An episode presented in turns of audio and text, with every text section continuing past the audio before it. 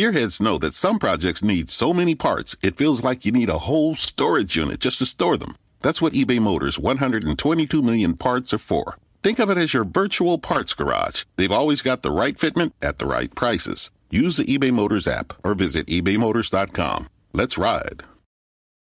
Salve, salve família, bem-vindos a mais um Flow Podcast. Hoje aqui na minha frente, Monarcão. E aí, família? E aí, família? E aqui no monitor, diretamente lá de Los Angeles, Rafa Grassetti. E aí, Rafa, tudo bom, cara? Tudo bom, cara. Obrigado aí por Obrigado vir aí trocar convite. ideia com a gente aí. Ó, fiquei puto Pô, que prazer, apagou a prazerzão. luzinha aí da tua estante aí, fiquei puto, cara. Desligou? Ah, pô. Eu ligo de novo. Eu ligo de Caramba. novo, eu ligo de novo. Ah, lembrando que a gente tá fazendo uma versão Quarentena Edition hoje. Essa é a última versão Quarentena Edition do Flow. Se tiver versões online, assim, a gente vai mudar de nome, porque não queremos manter esse nome. A pandemia, né? Que a gente quer. Vamos, é. É, no deixa- cu da- deixa a pandemia da- pra lá, né? coronavírus. É, e, e por a gente estar fazendo corona, o Mode, né? Corona Mode, o Quarentena Edition, vai ter um pequeno delay entre a minha, minha, meu áudio e o áudio do Grassetti. Então, sabem disso, vai ter esse delayzinho. E falar dos patrocinadores agora. Então, né? os nossos patrocinadores que são muito importantes é a Exit Lag. Que a Exit Lag, o que, que ela é, Igor? Ela é um serviço que melhora a sua conexão com os jogos de Monarcão. Entendi. Na moral, se você estiver passando mal no, no, no Dota, tá Hum. ligado? Tu baixa o Exit Lag, seleciona lá o Dota e experimenta por três dias grátis sem nem colocar teu cartão de É crédito. só entrar no site e baixar o. Só entrar no site e baixar. Se você Fazer tiver sua aqui no conta. Flow aqui, ó, dá uma exclamação Exit Lag e aí pega lá o E o aplicativozinho. link tá na descrição, E se o link você tá na estiver descrição. assistindo em algum lugar que tenha descrição. Pode É. ser no Facebook, pode ser no YouTube, pode ser em qualquer lugar aí, né? É, então, obrigado, Exit Lag. Vai lá, confira, por favor. A Twitch também é um patrocinador nosso. É, a gente acontece ao vivo, exclusivo na Twitch, todos os dias, segunda a sexta. E é aqui que você pode mandar 300 bits para mandar sua pergunta, é, participar da live de algum jeito, interagir. 300 bits vale mais ou menos uns 20 reais, mas você pode mandar mais se você tiver mais, né? Seria bom. E o sub? O sub é muito importante também. Se você tiver o Prime Video, o Amazon Prime ou qualquer serviço da Amazon, você pode dar um sub de graça aqui se, né, no, no Flow. Confere aí, no baixo, debaixo aí do vídeo que você está assistindo, tem um negócio para dar sub. Se tiver uma coroinha, você pode dar sub de graça, cara. Vai É lá, isso. aperta esse botão, confere, confere. Agora, se você não tiver o Prime se, e for um burguesinho de merda, você pode assinar assim mesmo, demorou? Só É. mandar lá o sub ali. Você vai ganhar vários emotes exclusivos, vai ter o direito de não ver propaganda durante o flow, né? Ou não vai perder nenhum segundo do flow. E vai poder ver nenhuma propaganda durante o flow ao vivo 24 horas. Verdade, a gente solta. O Flow fica ao vivo aqui no canal 24, quase 24 horas, porque tem um gapzinho quando acaba o, o Flow pro Jean fazendo não sei o que ali no computador. Mas o Flow fica rodando. Qualquer hora que você entrar aqui, você vai assistir um Flow com alguém trocando ideia no chat. Como se fosse o canal exclusivo do Flow ao vivo rodando 24 horas pra você a qualquer momento ver o que, que tá rolando. Maneiro pra cacete. Normalmente, inclusive, Muito quando a gente maneiro. rola os primeiros é, o Flow, que demora 36 horas pra ir no YouTube, a gente roda ele várias vezes nessas 36 horas no canal da Twitch pra galera que perdeu. Então, se você perdeu o ao vivo, há muita chance de você recuperar ele nos 24 horas depois. Só que não ao vivo, Mas no Twitch. mas no Twitch. É isso. aí. Então falando com Kratos himself ali, ó. Ó, Mas tá mais pra você, né? Igor? É, eu tô aqui, ó. Tô aqui mandando. Tô na- nessa intenção, Tá cara. Eu tô deixando crescer por causa. Aí vou raspar a cabeça e vou ficar forte. aí sim. Aí vai virar o Kratos mesmo. Só que eu tenho que, eu tenho que, sei lá, fazer um. Uma tatu muito louca. Pô. Mas eu vou ter que raspar o corpo inteiro, não dá. Ah, Não- tudo bem, mas cara, pensa, eu não poderia virar o Kratos se eu quisesse, porque minha barba não é uma barba de homem de verdade, tá ligado? Entendi, entendi. Que, o- que nem o Kratos tem. Minha barba é toda falhada. Ó, mas a do Kratos começou só o bodinho ali, ó. Lá, tá vendo ali o boneco ali atrás? Então. Ele tinha só um bodinho assim, ó. Então, é, o Rafael e a gente, a gente tem que ser, tem inveja de pessoas como você que tem essa barba preenchida completamente. Sinto inveja. Eu sou um cara barbudo. Aí. Eu tenho inveja, eu tenho inveja. Mas a gente pode fazer o Atreus, Monark. Você, o Atreus, o... É. Ué, Igor pô, Kratos. tá vendo? A gente, a gente faz sucesso com as novinhas. Aí eu vou falar. Garoto. Cara, é, conta um pouco pra galera é, o seu trabalho, a sua jornada. Pra quem não sabe, você foi responsável por remodelar, revisionar o Kratos novo aí que lançou, o último, não é isso? Ou eu tô falando merda? Não, não, é isso, é isso mesmo. É, o, o, o Kratos foi um- uma das coisas, né? Mas eu participei da produção do jogo inteiro, né? Como diretor de arte, além de fazer a parte de personagem, eu acabei dirigindo a parte artística do jogo Inteiro, e isso envolve parte de franquia também, tanto livro, é, estátuas, foda, essas- coisas, né? Cara, quantos anos você Mas tem? eu já só, venho- só- só por curiosidade. Não sei se você se incomoda em Eu- revelar. Não, não, não, não, eu tô com 32. Caralho, o Caralho. cara mandou o jogo do ano, tá ligado? O cara era diretor de arte do jogo do ano de Com 2018. 32 anos. Da Não, hora. na época ele tinha 30, É tá verdade, é ligado? verdade. Caralho. Se fosse com 29 ia ser mais foda ainda. Caralho, Rafa, cara, muito foda. Porque o jogo de fato é lindo, tá ligado? Uma das paradas que, que deixa de boca aberta no God of War. É por não sei como vocês chamam. Eu chamo de God of War 4. É, cara, ele é lindo, aquela porra. Ele é lindo tá mesmo. Pior que é foda Porra. mesmo. Ar- Artisticamente não tem como criticar muito, não. Obrigado, cara. É, a gente não chama só de God of War, porque se fosse pra numerar mesmo, ia ser o sétimo, né? Sétimo ou oitavo. É, por causa que dos tem PSP, todos os de? PSP, É. isso, isso. Entendi. E aí, como foi essa jornada, cara? Como que você ingressou primeiro no mercado de trabalho? Porque, pô, é legal ver o, o deu certo, mas eu acho interessante entender o como deu certo antes. Como que foi esse... é, você morava no Brasil e aí estudou é, design? Como que foi? Eu sou, eu sou de São Paulo, eu cresci em São Paulo, Ipiranga. Eu Ah, moro aqui. Ah, aqui perto, cara. Quase que eu falo.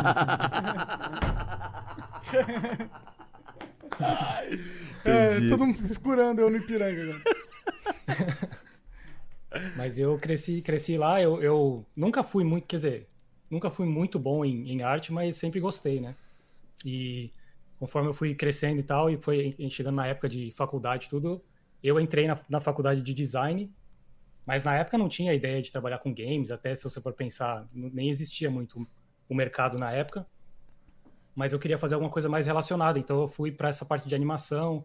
Acho que é na época que a Pixar tava meio estourando e tal Entendi. e querendo trabalhar com 3D, então. eu- e aí eu fui fazer a, a faculdade de design, mas como eu aprendi so- meio que sozinho na internet, muita, muita coisa naquela época, eu já comecei a trabalhar na, na área de publicidade, mesmo antes de, de entrar na faculdade. Então isso me abriu as portas a conhecer um pouco mais da, da indústria de publicidade, fazer, fazer mídia impressa, fazia tudo aí em São Paulo trabalhando com produto mesmo. Aí você conheceu as E- agências lá, foi isso? Você trabalhou com agência Isso, bastante? isso. Entendi. Trabalhei, trabalhei não muito em agência, mas casa de, de, de, de efeito, que, que prestava serviço para agência, né? Pode crer, dá uma. Mas nessa época, nessa época eu comecei a me focar mais com personagem. Eu trabalhei no- nos Min- Minuan, nos Minus, não sei se vocês vão lembrar disso na época. Que tinha, era muita coisa de mascote, lembra? Que tinha, teve uma época que fez muito sucesso. Eu não lembro, é min, Mino anos? Isso é o quê? O lance do, do sabão em pó? Isso, isso. Tô isso. ligado, tô ligado. Todo esse, todo esse lance de, de mascote aí foi que eu acabei indo mais para essa parte de personagem, fazer personagem 3D. E aí que acabei- começou a ligar alguns pontos de, pô, personagem 3D, eu posso trabalhar com games relacionado com isso. E eu fui Uhum. criando o meu portfólio mais focado nisso. E foi abrindo algumas portas já fora do país, naquela época que eu- meus trabalhos começaram a fazer um pouco mais de sucesso online e tal. Quanto Então, tempo você que abriu demorou saindo da faculdade até você ter esse, essas experiências de sucesso e atrair a atenção da internacional? Quanto tempo isso? Então, quando eu estava na faculdade, que eu já estava trabalhando em, em- com publicidade, eu meio que entrei num dilema de, de parar, de trancar a faculdade, porque eu já estava ganhando uma grana relativamente boa naquela época. Eu tinha uns 18 anos, 18 para 19. E eu tinha um caminho que eu sa- tinha algumas pessoas que já tinham saído do país para trabalhar com games e não precisa de faculdade para fazer isso, né? Era muito mais portfólio, criar um nome na indústria e tal. Uhum. Então eu acabei trancando, acabei juntando uma grana trabalhando com publicidade e fazendo meus trampos por fora, assim, até eu começar, até eu ter dois clientes na época que já estavam pagando o que eu estava ganhando na, na, na- na- no estúdio, né, de publicidade. E aí eu Entendi. acabei saindo do, saindo do estúdio também e comecei a trampar para fora daí do Brasil. Que da hora, que massa. E aí tu foi parar na fazendo Sony isso como? Um tempo, cara. Então, eu fiquei fazendo isso um tempo aí do Brasil. Eu tava ganhando uma grana em dólar no Brasil, é sempre bom, né? Então É. eu fiquei. E eu fiquei então no Brasil, em São Paulo, fazendo, fazendo uns trampos pra fora. E Quantos aí anos a Sony ficou, entrou em contato comigo. Perdão.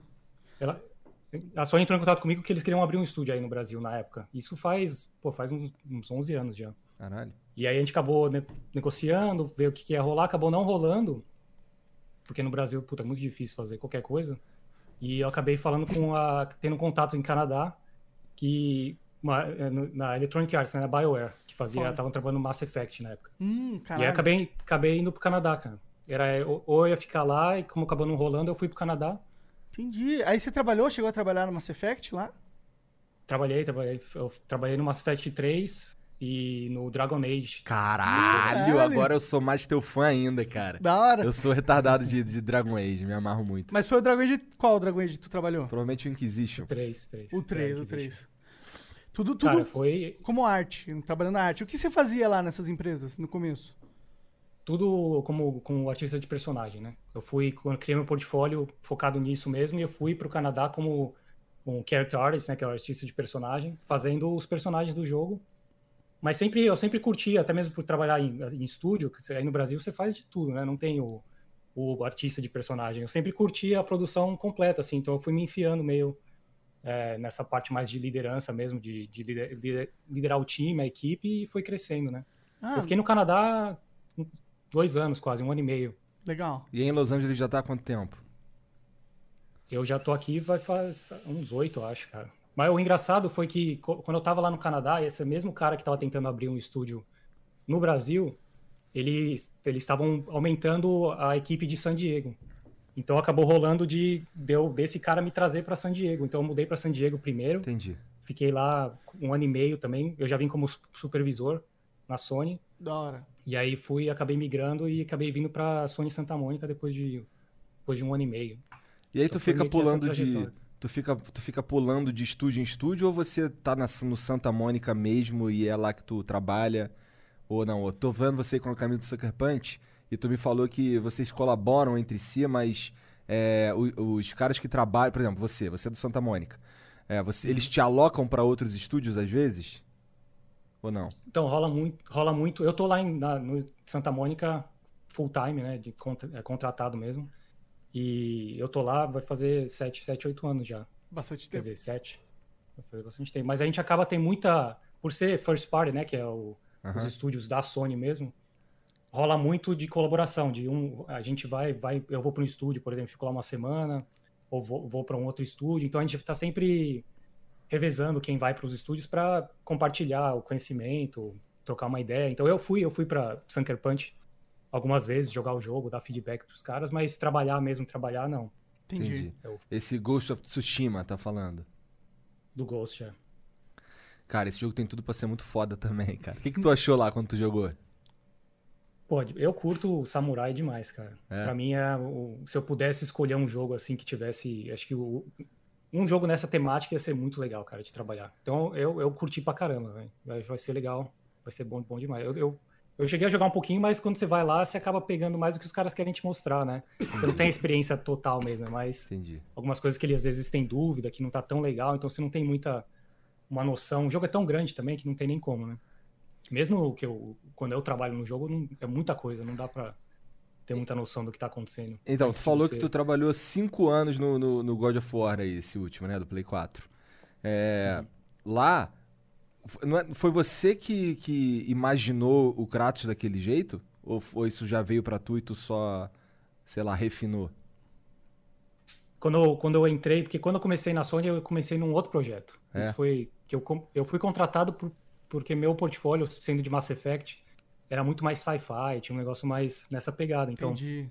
eles me contrataram para um projeto sci-fi que eles estavam fazendo, que acabou sendo cancelado depois de um, depois de um tempo. Eu, quando eu- depois de eu, que eu entrei, uns seis meses depois, cancelaram. Tinha um nome? E aí tinha um nome, eu não sei se, se, tá, se tá online, mas todos os nomes que a gente trabalha é tudo... Provisório, Tudo né? em- nome esquisito. em- é, É, Internal Product 5, por exemplo. Entendi, muito nome. entendi, Entendi, tá, entendi. tá. Então o do God of War era algo assim também. É o In- Internal Product 8. Ah, olha aí, da hora. Essa é uma curiosidade da É, parada. interessante, Não é. trivia do desenvolvimento, acho da hora. É É, mais fácil de. Até porque não, o nome fica secreto até o final, né? A gente- a- às vezes a gente nem sabe o nome. O é legal que, tipo, mesmo os personagens que, que a gente vai trabalhando no jogo, é tudo nome interno. Então depois que sai o jogo, quando começa a fazer é, tradução, dublagem, é tudo, muda tudo, cara. Então às vezes vem o jornalista, alguém perguntar, pô, e o, o, o Traveler, que é um. que pra mim nem chama Traveler, é um outro personagem. Às vezes nem sei quem, de quem que o cara tá falando, porque muda no final, assim. Aí, como é que tá o, como é que tá os trabalhos no desenho do Thor, cara? Pro próximo God of War? Pô, eu tenho um Thor aqui, né? É, É, mas com certeza o Thor do. God of War é bem mais bruto e violento e coisas do tipo. Eu, eu espero que sim. Não tem. Bom, é, bom, não vou nem falar sobre isso, que tu provavelmente, se houver algo, tu não vai poder falar mesmo sobre o próximo God of War. Mas então, cara, foi tu que, tu que imaginou o Kratos barbudo? Foi, cara. Caralho, que foda, cara. Pensei que os caras te tivessem falado assim: aí, ó, vai ser assim, tu bota ele em formato digital. Mas não, tu que imaginou o cara? Então, quando, eu- quando eu entrei no projeto, o Corey, que é o diretor, o diretor criativo mesmo, ele já estava trabalhando no, no jogo há quase dois anos, fazendo, fazendo toda a parte de, de base da história, o que, que ele queria do personagem, porque ele mesmo que é- foi o cara que dirigiu tudo, né? Uhum. Então, quando eu entrei, já tinha algumas artes conceituais, mas bem por cima, que, lógico, que você vai começar a falar de Viking, vai- tem que ter a barba e tem que ser um cara mais, mais bruto do que ele era antes. Então, quando eu entrei, já tinha algumas coisas, mas bem por cima, assim, né? Bem só pra... Um porque tem muito direcionamento, né? pra... Que foi? É, é um direcionamento que eles te dão pra você imaginar dentro daquilo. Isso, isso. Então, foi... Porque tem muito pitching que rola também pra Sony. Então, às vezes, antes Muito- da gente... muito quê? Desculpa, Rafa, o que que é isso? inteiro... Pitch? O que, que é isso? Ah, de, de, de fazer, tipo, apresentação de, pra orçamento, Ah, todas tá. essas coisas, tá, né? tá. Tipo um pitching de... De negócio. De- tipo, apresentar uma de- de ideia. negócio, isso. apresentação de ideias. Isso, isso, isso. É, então, aí, então tem que ter umas artes bem por cima, só para poder con- conversar com é, investidor e a o lance da, né, tem que ter um, uma base. E aí quando a equipe realmente entra aí na produção, aí a gente tem que fazer o jogo em si, né? E aí então foi que quando eu entrei, foi pegar todas as, as artes iniciais que tinha e fazer realmente desenvolver o personagem, todos os personagens. Então foi meio que pegando do zero mesmo e faz... não do zero porque tem muita bagagem dos anteriores, né? Claro, claro. Você tem que Mas- respeitar o histórico ali da saga. Mas como é esse processo pra você? Imagino que cada um, cada artista tem o seu processo pessoal de imaginar e, e aí cri- criar essa parada. Como, como foi esse processo pra você? Cara, foi muito estressante, pra falar a verdade. É, imagina, é, uma, é um puta job do caralho, né? É o peso dos- do, Kratos nas costas, né, cara? Caralho, os caras falaram pra tu aí, mané. Tu vai fazer o God of War. É, tu vai fazer só o tipo. O, é, você vai fazer o Justin Bieber dos gamers. Sabe o é jogo você que tem os que cara- pensar nele, tá ligado? Sabe o jogo que estão esperando sair há sete anos? Então esse é o jogo que tu vai fazer. É, então, é. E agora, se eles vão gostar ou não do personagem, depende tudo de você. Boa sorte. Tem 200 milhões de dólares aí investido nessa parada. Vai lá. Cara, vou contar a história que eu nunca contei antes, mas acho que até é boa pro- pra... O pessoal sempre pergunta, cara, cara, como que você chegou até onde você tá e como que... O que que eu tenho que fazer e tal. E mesmo... Eu acho que trabalhar num projeto como God of War sempre foi um sonho. E quando eu entrei na... Quando eu fui contratado, eu nem sabia que projeto que era, pelo fato de ser secreto mesmo. E quando eu entrei, eu falei, pô, eu queria... Pô, Santa Mônica, né? Eu queria trabalhar no... Fazer o, fazer o, o Kratos e tal. E quando eu entrei, lógico que eu, eu não entrei como diretor de arte, eu fui contratado como artista de personagem mesmo. E, e uma equipe de artistas de personagem num estúdio grande desse são em torno de nove, nove artistas, né? De tudo, tudo ah, senior, né? Tudo que é artista mais. Senior a gente fala mais é, experiente e tal. Então, quando eu entrei, lógico que eu não peguei o, o Kratos, ninguém ia me dar o Kratos, pô, vai, faz aí, né?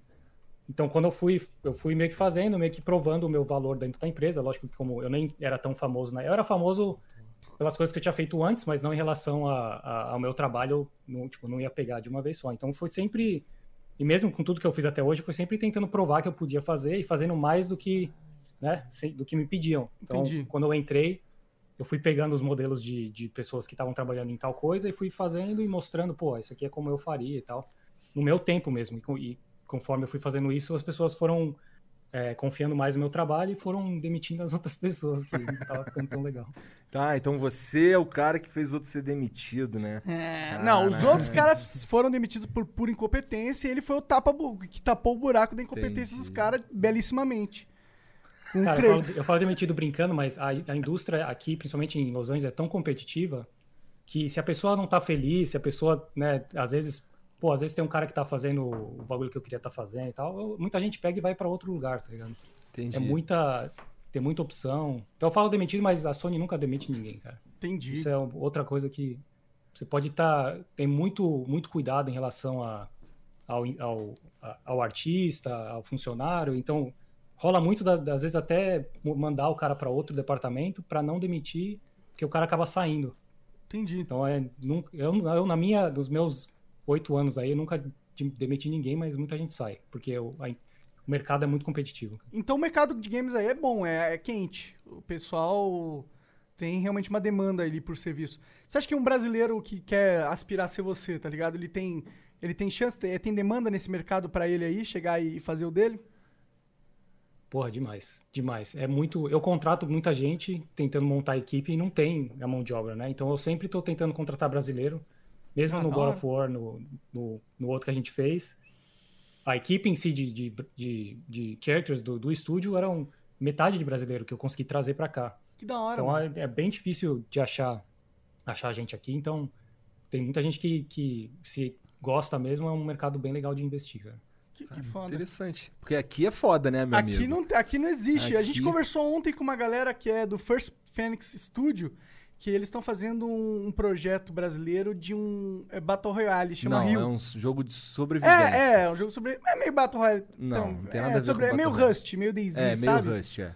é. Só que tem, sem o sistema de crafting tão aguçado igual do Rust é uma parada mais. É diferente, é uma pegada diferente. Então eles estão fazendo bastante sucesso aqui no Brasil, mas eles são tipo um, um exemplo, tá ligado? E tem, junto com eles tem mais cinco. E não são grandes, tipo, eles estão fazendo sucesso agora, mas eles não são um triple A, tá ligado? Eles, não, eles um dia almejam chegar lá e eu confio nos moleques, eu acho que eles vão. Mas no, no, momento essa não é a situação do Brasil, tá ligado? Aqui tá bem sinistro. Os jogos brasileiros aí, eles são. É, tu tem noção de como é que os caras recebem isso? É tipo é piada? Como é que é? é escroto? Como é visto o Brasil aí, é. o cenário? Cara, não tem, né? É. Acho que é meio inexistente, assim. É lógico que você vai falar de, de jogos e em relação ao mercado é diferente, mas em relação à produção mesmo de jogo, quando sai alguma coisa, eu acho que não rola muito de da galera associar o país em si ao produto final, né? É muito mais tipo, pô, isso aqui é o, um, um jogo legal e tal, e vai fazer sucesso ou não. Eu não vejo muita galera falando, pô, esse veio do Brasil. É por isso que eu até não gosto muito de, de investimento nacional, porque você acaba saindo uns jogos nacionais mesmo, que a galera aprecia aí no Brasil. Planning on traveling this summer? Make saving at the pump part of your plans with two times the fuel points from Harris Teeter. It's easy. Download your eVIC coupon, and for every dollar you spend with your VIC card, you'll get two fuel points. That's up to $1 per gallon on quality fuel at participating BP and Harris Teeter fuel centers. Download your eVIC coupon today and save money at the pump all summer long with eVIC and Harris Teeter fuel points.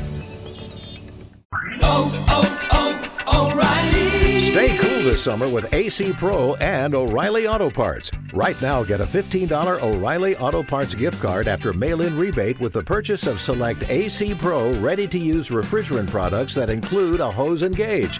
Beat the heat before you hit the road with AC Pro at your local O'Reilly Auto Parts store. Oh, oh, oh, O'Reilly! Auto Parts. Mas não tem muita visibilidade para fora do, do país, né? Sim. É porque aqui quando um jogo, quando sai um jogo brasileiro aqui, fala, caralho, os caras conseguiram, eles venceram. Aí todo mundo vai, todo mundo fala, caralho, ótimo jogo que vocês fizeram um jogo. Mas não é que o jogo é muito bom, é que o jogo foi feito no Brasil, então a gente sabe que, porra, é um jogo merda, mas é um jogo merda feito no Brasil. Então tem os seus créditos, tá ligado? É, tomara que mude cara, isso daí, né, cara? Porque tem, tem um monte de brasileiro sendo exportado para trabalhar em vários lugares. Como, por exemplo, o Celeste. Eu não sei exatamente o que, os brasileiros fizeram no Celeste, mas eu sei que tem, um, tem uma, uma galera ali que é BR. E o jogo é muito foda, cara. Muito foda. E assim, com todo respeito, em 2018 eu acho que Celeste foi o jogo do ano. Com todo respeito. Ah, que essa estátua aqui atrás não, não concorda com você. Né? é, eu acho que tem pouca gente que concorda comigo, na verdade. É, é verdade, é, mas Celeste é um puta game, meu. Eu não joguei, mas pelo que eu vi. Não, não, demais, cara. É... E, mas conta mais aí, como foi esse processo, então, de criar o Kratos? Onde você buscou referência? Tu meditava, tu ia numa sauna e ficava, sei lá, 10 horas na sauna até ficar com raiva igual o Kratos, sei lá. Aqui CBD é né, liberado e tal. Ah, boa, boa, aí sim. não, não, mas, pô, o processo demorado, né, pra falar a verdade, cara. Demorou muito tempo. Quando eu entrei, que eu peguei pra fazer, eu fiz uns sem brincadeira, eu fiz uns quatro diferentes, né? Até chegar no, no final. Porque você vai fazendo por etapas e vai melhorando. Não dá pra ficar. Um, um personagem desse demora né, em torno de seis meses pra ficar pronto. Tu E tem esses rascunhos? ter. De- Se você tem esses Desculpa. rascunhos que você, você guardou esse material todo de, de criação, Tem, tem. Caralho, Tem, caralho, isso aí maneiro. deve valer uma, uma nota, mano. Isso aí é maneiro, cara. Sim. Legal. Mas vai lá, continua. Desculpa, eu te cortei. Só porque eu fiquei. Eu tenho. Não, eu, acabo, eu acabo fazendo tudo no computador, né? Então fica fácil de, de ter o processo mesmo. Eu até fiz algumas. é, que eu dou aula e tal, palestra, e acabo mostrando meio que o processo. Ah, que da hora. Mas é um, é um, é um processo que acaba demorando, que eu faço faz o primeiro e a galera vai animar, você vai pôr no jogo. Então é- não é muito final, né? Só para meio que desbloquear o processo para a galera produzir o jogo. E aí a gente vai mudando conforme vai ficando vai ficando bom, porque o processo de jogo é, é um processo meio, muito técnico. Não é só também fazer o fazer a arte e, e botar no jogo e tá pronto, né? A gente acaba desenvolvendo shader de pele, acaba fazendo coisa de, de olho, aí vai iluminação, aí acaba desenvolvendo mais é, ferramentas para fazer iluminação. Então é um processo muito demorado. Até chegar na E3 de 2018, foi quase três anos, né, para chegar no chegar nesse nesse Nesse Kratos. né, nesse Isso trabalhando num, num ritmo acelerado ou trabalhando tranquilão? Como é que é? Como é que funciona isso? Daí é. Os caras têm um. É, é correria pra fazer, pra produzir esse tipo de coisa? Cara, quem vem da publicidade aí no Brasil é muito tranquilo, cara. É. Muito tranquilo. Porque a gen- é das, meio que das 9 às 6, né? Ou das 10 às 6. Não tem muito horário, pra falar a verdade. É, é- você vai tra- trabalhando, é lógico que quando você vai chegando perto da, de E3, é por isso que tem muita gente que não gosta de E3. Porque quando você vai chegando perto de E3, é, o PSX, PSX like all the- todos esses eventos, vai entra na loucura. Que a galera tipo, fica tranquila, sei lá, dois anos, e aí é, bate o desespero, e aí Entendi. todo mundo entra na loucura. Entendi. Mas tirando, tirando, essa, tirando essas, essas deadlines né, que, que a gente tem, é bem tranquilo. Então o americano é um pouco brasileiro também, né? Como assim, cara? Deixa tudo pra última hora. Cara, interessante pra caralho. Eu, pô, inclusive tô gostando muito de, de entender um pouco mais da indústria né, dos games, porque, pô, eu sou fã de games a vida inteira, né? Desde quando eu era molequinho. Então, e eu, pô, queria muito que o Brasil também se desenvolvesse. O que, que você acha que tem aí nos Estados Unidos, na indústria aí, que precisava ter no Brasil pra a gente começar a deslanchar aqui ou ter uma engrenar mais rápido? sabe? Menos imposto. Ah, fora, fora esse, fora esse que já tá batido. Cara, é- acho que é muito da experiência. imagina. Eu acho que, independente do quanto de dinheiro você vai colo coloca, você pode injetar muita grana. E tem estúdios aí no Brasil que estão fazendo isso, né? Tem alguns estúdios na parte de, de, de, de mobile mesmo que são muito bem sucedidos, que estão começando a injetar uma grana maior, mais para ir para um, pra um outro espaço. Mas se você não tiver experiência, não sai, não sai o jogo, cara. Mesmo aqui é difícil, né? Por isso que você vê muito jogo meia boca, assim, ou muito jogo sendo é, mal sucedido, porque não tem a experiência de, de criar realmente um jogo, é muito, é muito complicado. Por isso, você vê, você pega os caras que estão há muito tempo no mercado e tem uma fórmula, né? Você precisa saber o que você está fazendo para para não dar errado, porque quando você começa a injetar grana e começa a produzir um jogo, não tem muito que o que consertar se tiver errado. Vai sair o que vai sair, porque é muita coisa, muita dependência, tudo tem dependência. Tecnicamente falando, né, história, se for, for de história mesmo, de, de AAA, com personagem, com elenco, tudo, é muita grana e um processo que acaba não dando certo se você já não tiver feito isso antes, né? Então, eu acho que o Brasil está na, na, no caminho certo de começar a crescer um pouquinho mais, esses estúdios menores que estão querendo fazer algumas coisas maiores, a tecnologia acho que vai permitir agora, né? Com esse lance da Unreal ficar muito mais acessível, Ah, legal. as ferramentas ficaram muito mais acessíveis. Inclusive, os meninos que vieram aí ontem, eles usaram o Unreal pra, pra montar o projeto deles. É um projeto que foi, ganhou em primeiro lugar na BGS. É o grande, é a grande esperança do Brasil de game aí. Porque a ideia deles é um game realmente que parece divertido, tá ligado? E, e, e diferente, inovador. Não parece ser, tipo, um game brasileiro só. E essa é a diferença, tá ligado? Por isso que eu acho que tem, que, que tem futuro nessa parada. Ô, Rafa, tu tava falando outra sobre, sobre o que, que há uma fórmula pra fazer a parada aí, não sei o quê. É, tu não acha que isso engessa um pouco a indústria como um todo? Porque é, eu quero dizer com isso é, por exemplo, é, saiu agora aí o lance do Assassin's Creed Valhalla. É, ele é muito parecido com o anterior, que era muito parecido com o anterior, sabe? E assim, a gente, a gente tá. A gente vê muitos jogos que são muito parecidos com experiências que a gente já teve. É, tu, tu diria que isso é por conta dessa, dessa fórmula? É porque assim, a gente sabe, ninguém aqui é bobo, que com certeza, como você falou, tem um jeito de você fazer um jogo que vai vender pra caralho, já que você tá investindo uma grana, você quer que esse jogo ven- venda pra caralho. Mas isso não é, é, não acaba prejudicando a criatividade nos jogos, tipo, novos jogos com novas propostas e tal? O que que tu pensa disso? Cara, eu acho que o problema é a indústria em si, né? O público, principalmente, porque você sabe que, mesmo eu concordo com você nessa parte do, do- mesmo do Assassin's Creed, eu sou um fãzaço, eu tram- trampei também no, no Assassin's Creed no, do Brasil, há muitos anos atrás. É, tu fez eu qual? muito, cara. O Ezio? Eu, eu trampei no 3, no É? 3. Ah, tá. Beleza. É, o 3. Mas- Bom, então eu não posso falar muito bem, não, que o 3 é teu- todo bugado. Mas a arte é boa. A arte é boa, agora a arte tá meio que não sei, né? Mas então, Caralho. Agora eu não tô mais no projeto, aí agora a arte tá assim, ó. Põe no projeto que é ganhador do 2008 melhor game, porra. 2018. É, Não, mas- 2018, desculpa. se você parar pra pensar mesmo, o que, que a- o público gosta de consumir, né? Tem, muita, tem muito jogo que é, porra, inovador pra caramba e indie, né? É, na maioria dos jogos indies são, né, que acaba revolucionando alguma coisa ou inovando de alguma É. coisa, mas esses jogos acabam se pagando, né? Ou às vezes geram uma receita para os estúdios crescerem, mas é muito difícil um estúdio né, grande. Até mesmo a Santa Mônica tem um histórico de investir muito em, em jogos pequenos, né? A gente tinha era meio que uma incubadora. Agora não tem mais, mas porque a parte de, de direção mudou da- da- do estúdio em si. Mas por muitos anos era uma incubadora onde tinha vários estúdios menores e a gente acaba fazendo em jogos menores. Mas Eu acho porque a galera, foda. os devs também querem fazer jogos menores e puxar um pouco a, é, a parte criativa e tal.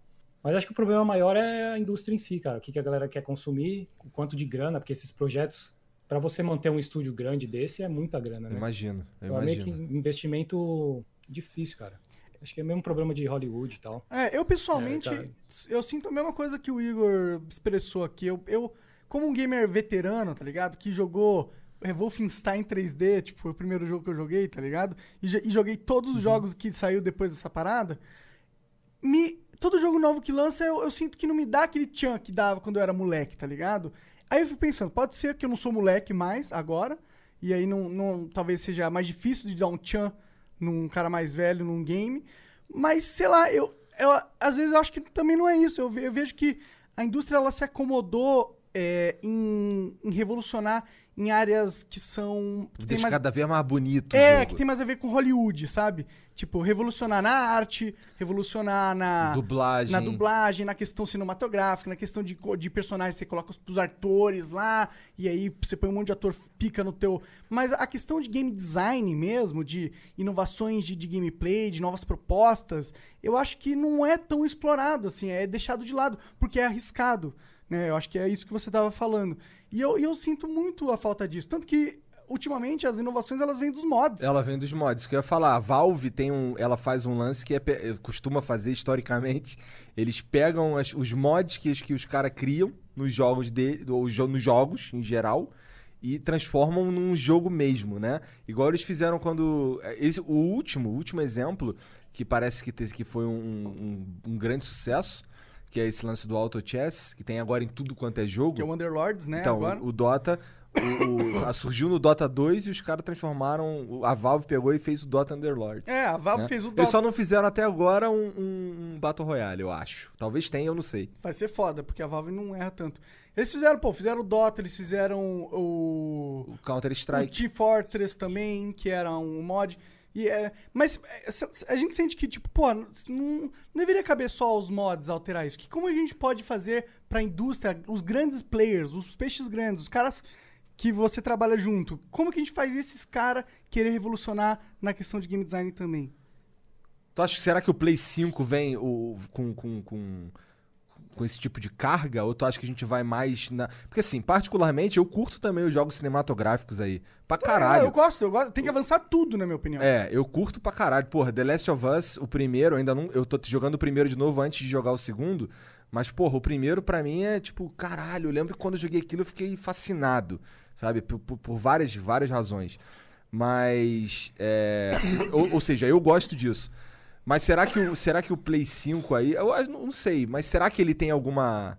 Alguma Uma chance de proposta, é, alguma sentido. chance de revolucionar nesse sentido? O problema é que, pô, eu fico pensando, periféricos, tá ligado? Tipo, vamos botar um, um Move, vamos colocar um VR. Puta, isso não vai pra frente, né, cara? É, o que, que, que você acha, cara? Pô, eu gosto muito quando, quando tem coisas assim, né? Até mais por, de, por ser fã, né? De, de querer coisa, coisa diferente e tal. Mas acho que tem, mesmo que vocês falaram da, da Valve e tal, acho que tem espaços diferentes para tentar inovar. Acho que cada um tenta inovar no seu espaço, né? Lógico que tem.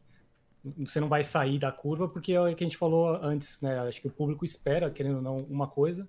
E você tem que tentar inovar nesse, né, nesse quadrado de onde você pode. Então, se você vê vários jogos que tentam inovar, tipo Death Stranding, porra, fez muita coisa diferente. Verdade. Foi bem recebido? Não, talvez, não. Mais ou menos, Ah, eu diria que mais ou 50-50, menos. né? É, fez um tchan. Todo mundo falou sobre ele. Então, é.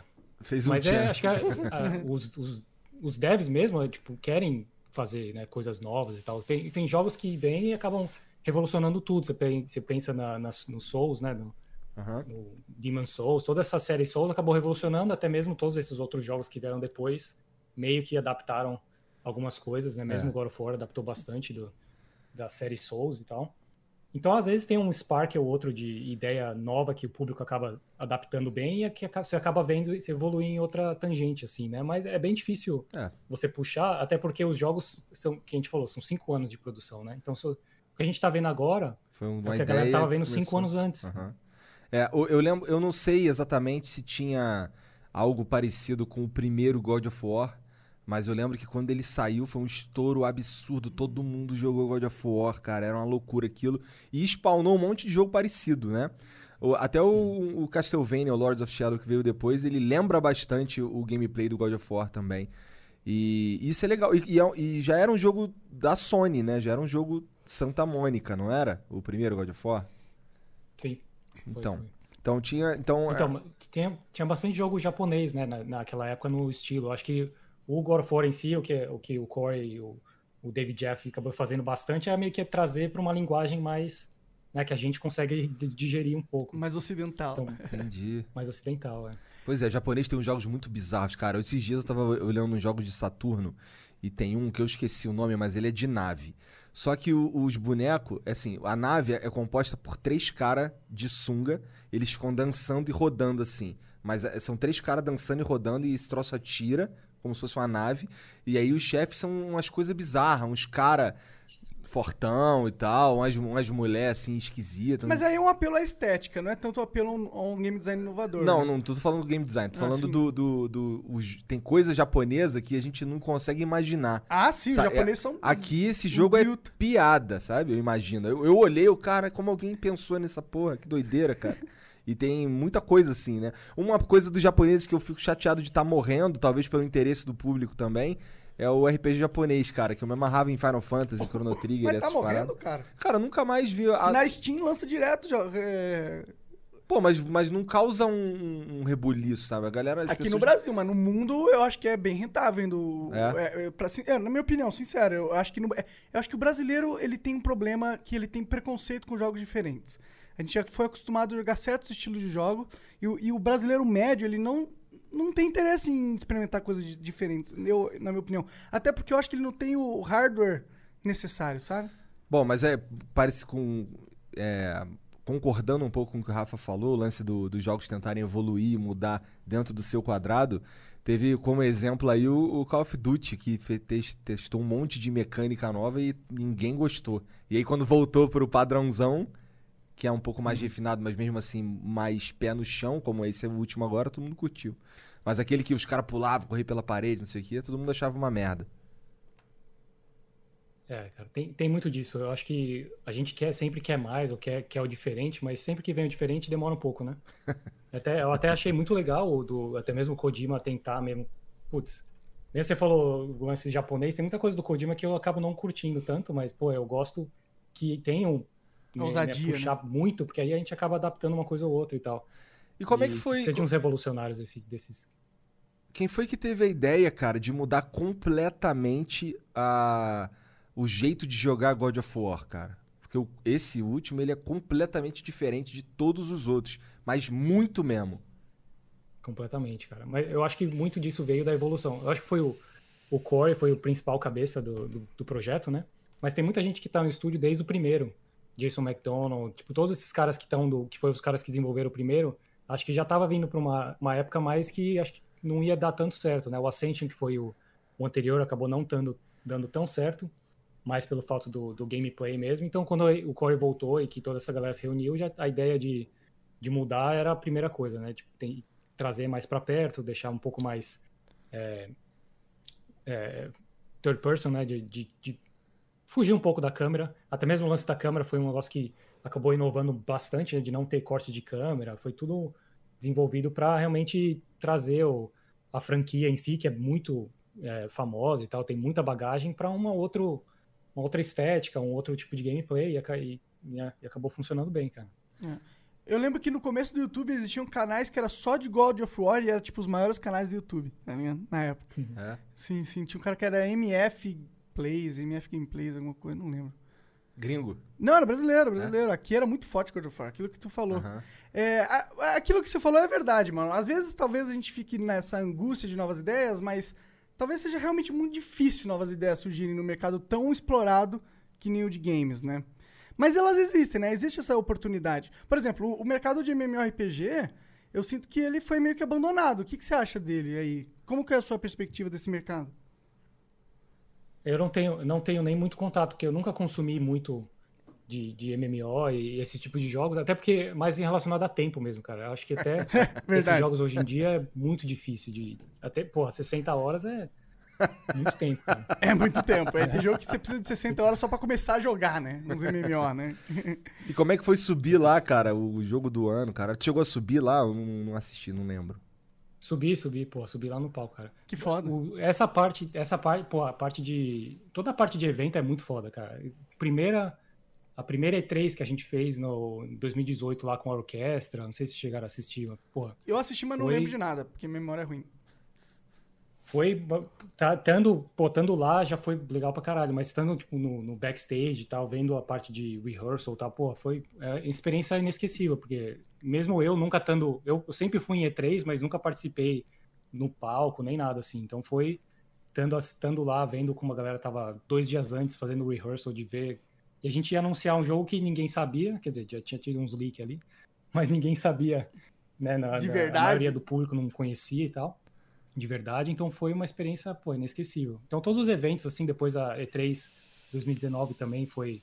Eu, eu me envolvi bem mais nesse, depois da E3, que eu, eu estava muito mais envolvido no projeto. Pô, fiz toda a parte de, de luz. É, é, você está falando, às vezes você, você pensa no que, que é o cara faz no jogo, mas mesmo, tipo, E3, eu estava fazendo, pô, programando que luz que ia bater na plateia para iluminar o, o, o palco e Caralho. tal. então eu tava muito envolvido, cara. Que na, da hora. É, é, uma, é uma direção artística da luz, né? No, no evento e tal. E bastante Isso. responsabilidade também, cara. Que foda. É muito Demais, foda, cara. é muito foda, assim, porque assim, eu sou brasileiro, tá ligado? A gente é o underdog dos jogos. Muito foda ter um cara como você numa posição igual a essa, sabe? E fazendo o. o cara, e fazendo o, o jogo, jogo, do, ano, ano tá porra. Tá ligado? Caralho. Isso é muito louco, cara. Muito hum. foda. E, e, e nesse Não, momento, tu tá, tu, tá, tu tá trabalhando em algum projeto secreto, cara? Tô, pô, a gente tá sempre trabalhando em projeto secreto, cara. Isso que é o que você estava falando, né? Às vezes cinco anos que a gente vai mostrar alguma coisa, tem muita coisa acontecendo. Eu aposto que é o God of War. Né? Eu aposto que é o próximo God of War. Tentando. Cara, God of War, eu nunca parei de trabalhar, porque é mais, mesmo em relação à franquia, sempre tem coisa, né? Que a gente tá fazendo e tal. Cara, me conta, o processo, me conta um pouco do seu processo de criação de novos personagens. Onde você vai buscar referências? Como que é esse seu trabalho? O, depende muito, muito de personagem, porque como é uma produção muito grande, né, personagens em si de, de, de, inimigo e tal, que a gente tem, sei lá, centenas de personagens, uhum. varia muito. Às vezes um personagem começa com uma ideia de um designer, que ele quer fazer um tal, ele viu em tal jogo, ou que alguma inspiração, quer fazer um personagem parecido, e ele faz um, uma, um deck de, de ideias do que o personagem vai fazer, como ele vai se mover, tem referência de outros jogos de ataques, blá blá blá. Uhum. E ele acaba apresentando isso para mim, e aí a gente junto a gente meio que, pô, então com, visualmente acho que dá pra gente fazer isso, isso e isso.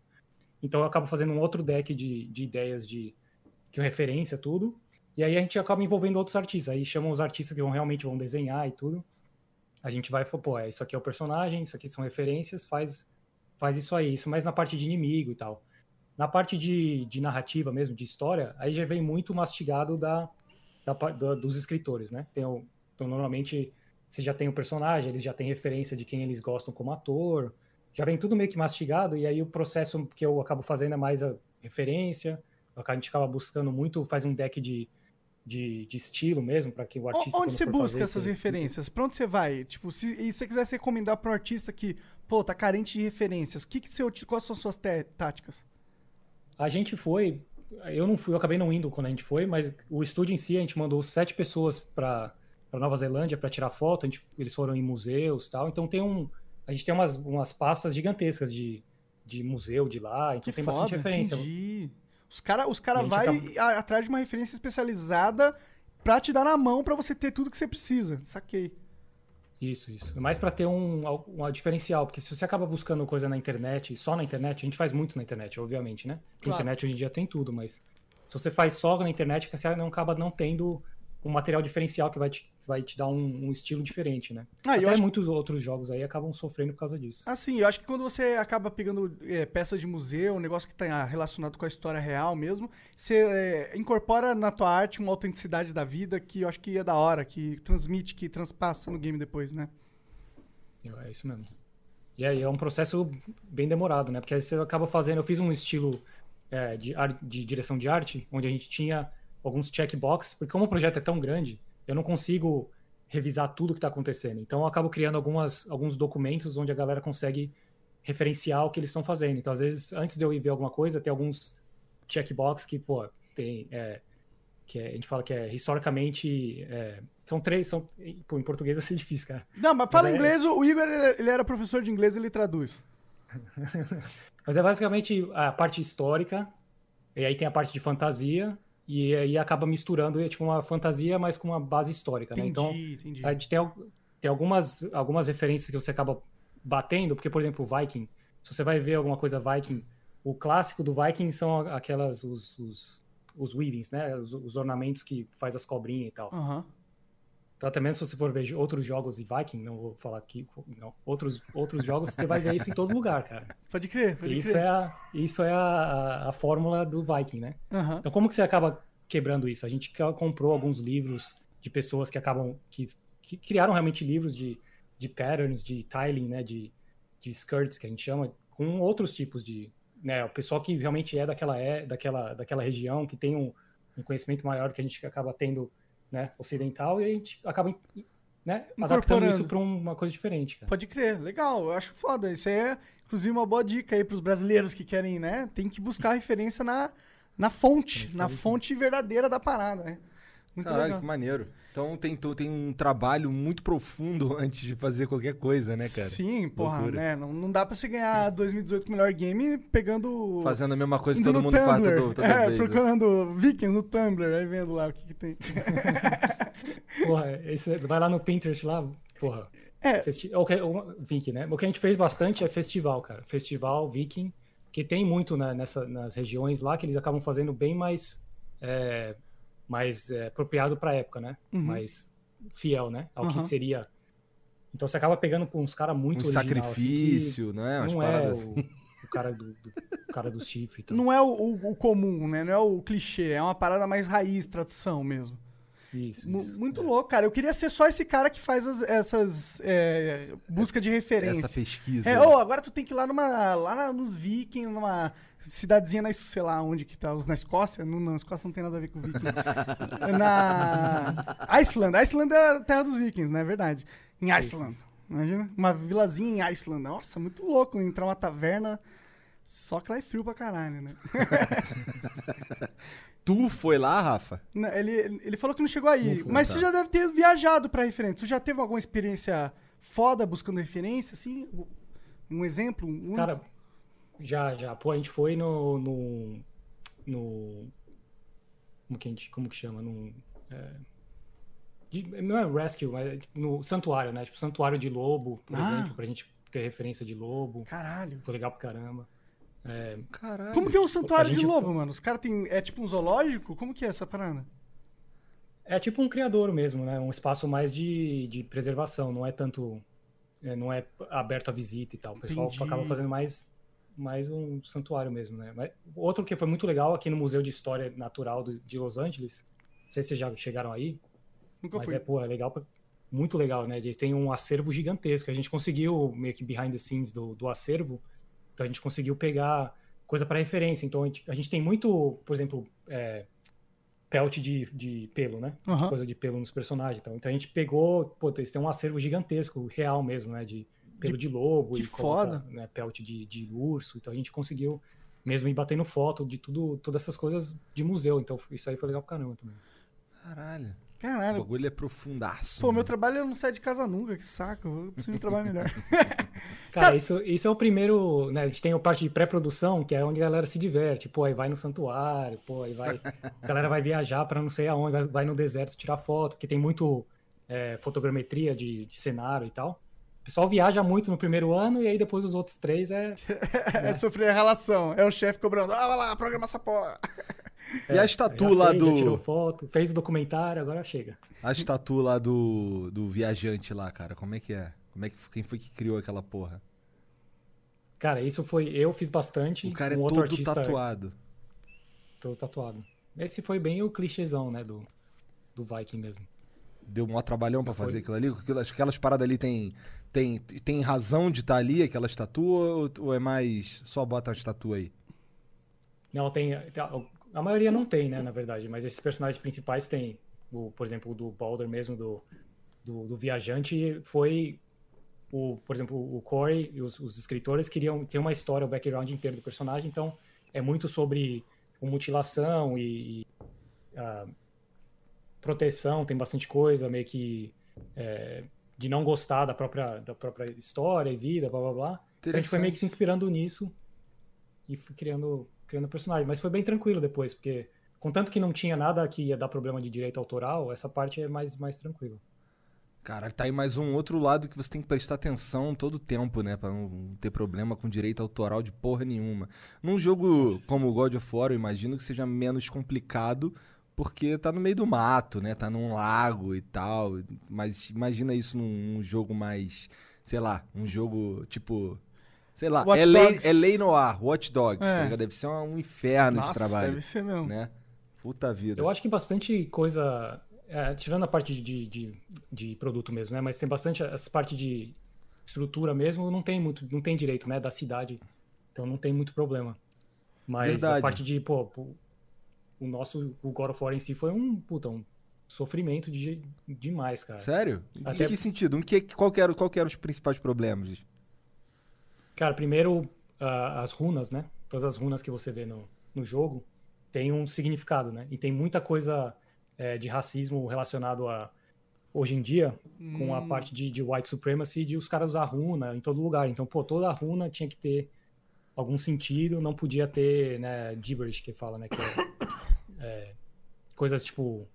Você não pode escrever nada, né? As coisas que você for escrever tem que ter um significado e tal. Então você não pode só ABCDD, não pode, né? Tem que ter um significado para ninguém tirar fora de contexto, caso tenha alguma coisa. Tem algumas runas que são usadas, né, de white supremacy hoje em dia que que não pode, não pode nem usar. Então mesmo no estúdio tem umas, umas placas gigantes assim, pô, não use a porra do, do Desse do símbolo aqui. que é o- Caralho, cara, isso é, muito louco. Que é racista, né? Eu não sabia que, que, que cada que as coisas que estavam em runas no jogo tinham significavam algo de verdade, sabe? Tu, tu fala assim, eu sei que as runas existem e tal, mas eu- alguém escreveu algo ali. É isso que você tá dizendo? Tipo, não tem só as runas jogadas. Aquilo ali tá escrito alguma coisa. Se pegar um cara que entende aquilo ali, ele vai ler algo ali. É isso? É isso mesmo. Dependendo, de- a gente foi muito dependendo da escala. Tem algumas coisas que são pequenas o suficiente que qualquer coisa, né, só meio que gibberish mesmo, só pra contanto que não use essas runas proibidas, Aham. a gente podia, você pode escrever qualquer coisa, mas é coisa pequena que você não consegue ler, você tem que ir meio que ir no photo mode lá e tentar ler o que tá escrito, mas Entendi. nessas Mas se que for algo geralmente grande passa mesmo batido. que que tenha algum significado ou que você consiga ler, te- tem alguma coisa. Caralho. Quantas pessoas trabalham na. na- no- quantas pessoas trabalharam junto com você na tua equipe de, de, de arte só? E depois eu queria saber também do total. Na, o, cara, o jogo. Aí, o estúdio em si, a gente chegou a mais ou menos 85 na parte artística. Caralho. Do, de artista mesmo, né? Então é uma equipe grande. Mas o jogo ele vai de altos e baixos, né? Por exemplo, quando você está na parte de pré-produção, é por isso que tem vários jogos acontecendo ao mesmo tempo.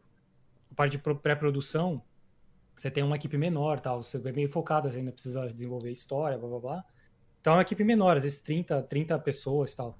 Quando você entra numa, numa- numa produção alta, de realmente por aí por alguns anos, aí chega mais ou menos 350 até Porra! 400 pessoas. Caralho. Caralho.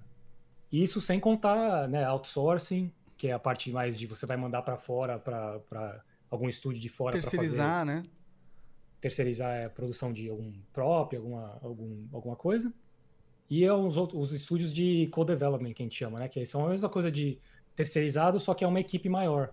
Então, às vezes, tem alguns estúdios que são como se fossem é, irmãs, né? Tipo sister studios, que aí fazem uma produção é, ao mesmo tempo, só que não é parte do, da Sony em si, é meio que é um estúdio separado. Então, sem contar esses aí, se eu for contar tudo, putz, aí vai pra casa de 500, eu acho, mais ou menos. Né? Você sente que tem muito brasileiro aí trabalhando? Tipo, dá pra você pegar, uns, sei lá, uns 2 mil profissionais altamente qualificados que são brasileiros trabalhando aí no mercado? E levar pro Brasil de Não, volta? não, mas existem, existem essas pessoas, tá ligado? Eu acho que tem, tem sim, cara. Ah, todo estúdio tem, pô, brasileiro tem em todo canto, né? Mas você acha que Só chega a ser começar. 2 mil, cara, que sabe fazer um trabalho Não. triple A? Não, não. Entendi. Mas essa ideia que você falou é boa, no mano, de pingado. pegar e contratar atrás. É, tipo, eu acho que o que você falou no começo ali, que o pior problema é você ter é, experiência mesmo, que aqui no Brasil a gente não tem, pô, grandes hubs de em grandes empresas com anos de experiência, que trocando informação, cara, isso a gente não tem no Brasil. Mas a gente tem vários brasileiros que beberam dessa fonte e podem vir aqui seminar o que aprenderam, tá ligado? É, o grande problema é lidar com o Estado, né? Imposto pra caralho. Ah. Depois do que aquilo que o, que o, que o Benecker falou ontem, cara, de 30% pra ele poder vender o jogo, É. tá ligado? É. Porra. É, É o que muitos estúdios acabam fazendo é abrir filial aqui, né? Só pra. Que é o que eles vão fazer. Eles vão abrir, É. eles falaram que vão abrir a matriz lá no Canadá e abrir uma filial aqui. pra fugir dessa É, tem que porra. fazer que fazer o quê, né? Não tem muita escapatória. Ah, mas eu não ligo, mano. Eu não Cara- ligo nem se for brasileiro trabalhando em Los Angeles, mas fazendo um jogo, tipo, pra brasileiros, tá ligado? Sei lá. É, é triste a situação. Eu acho que a parte de imposto machuca muito, cara. Eu mesmo tento contratar gente do Brasil, igual você tá falando, do Brasil para trabalhar com a gente na Sony, né? E, e é uma burocracia, cara.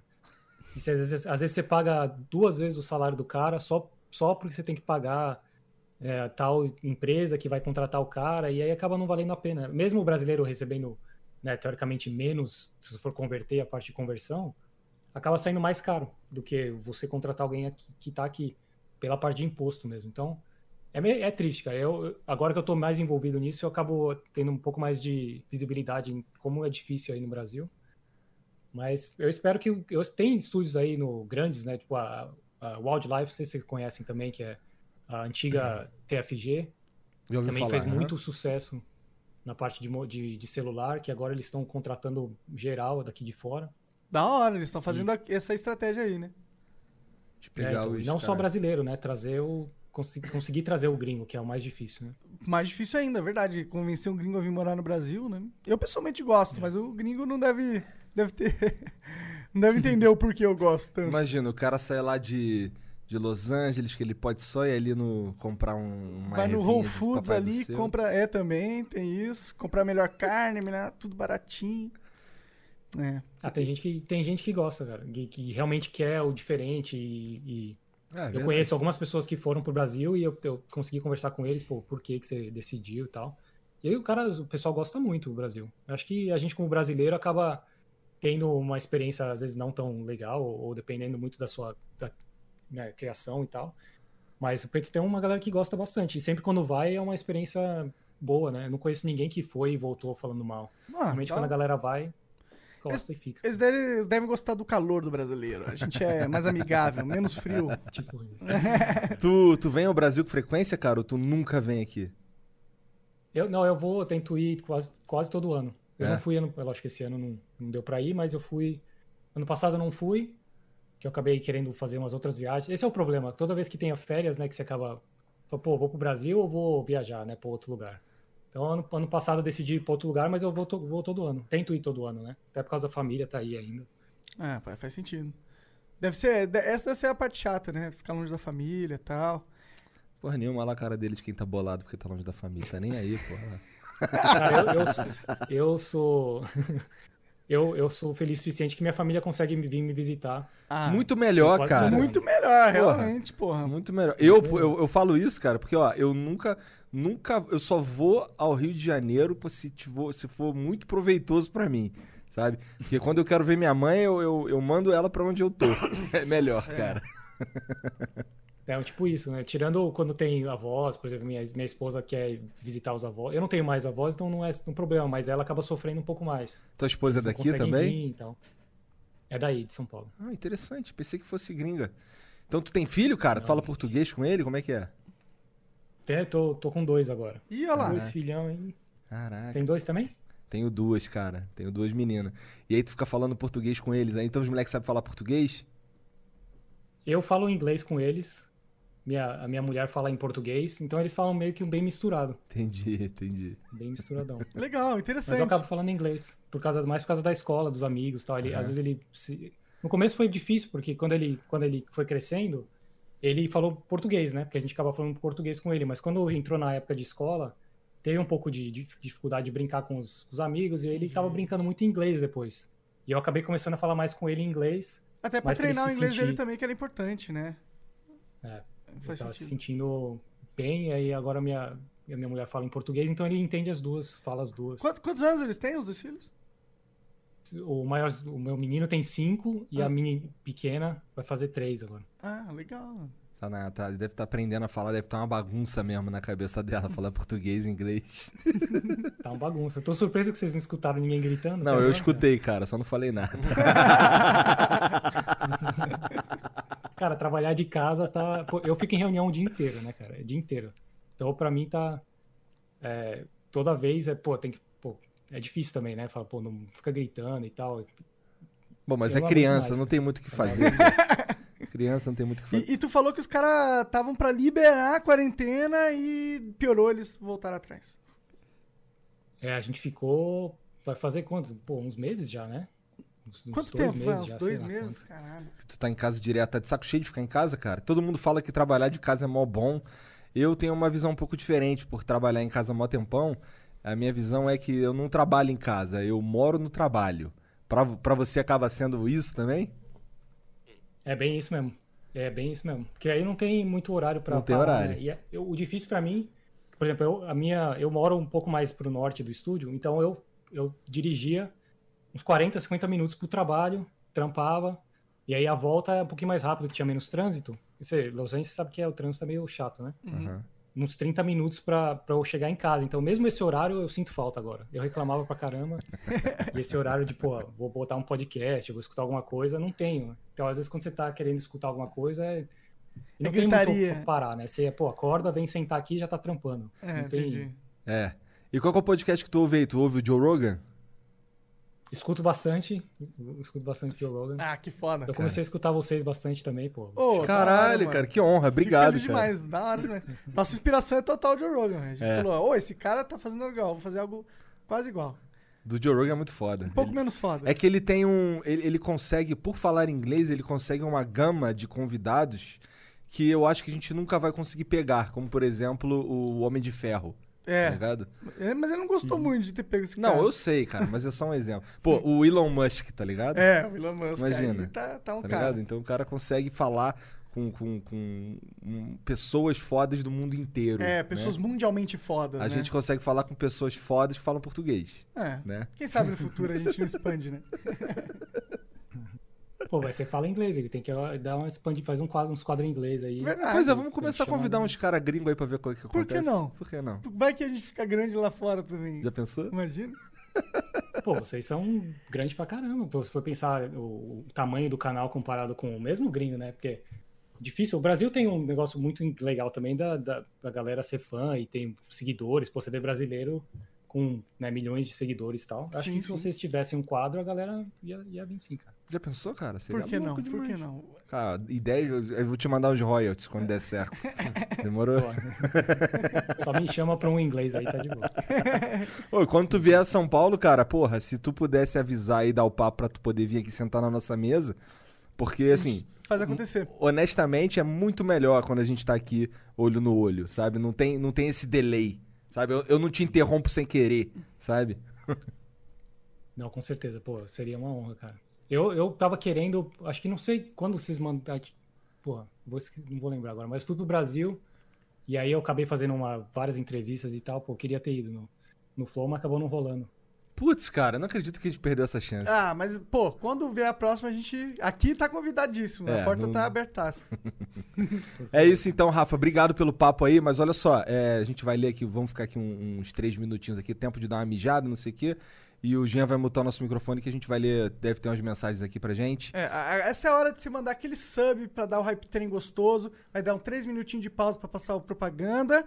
E a gente já volta com as perguntas que vocês mandaram pro Gracete responder. Beleza. Muito obrigado aí, Rafa, de novo, mas a gente já volta, não vai embora não. Pode dar uma mijada, mas depois tu volta. Vai lá dar uma, fazer um afago nos moleque. Valeu, valeu.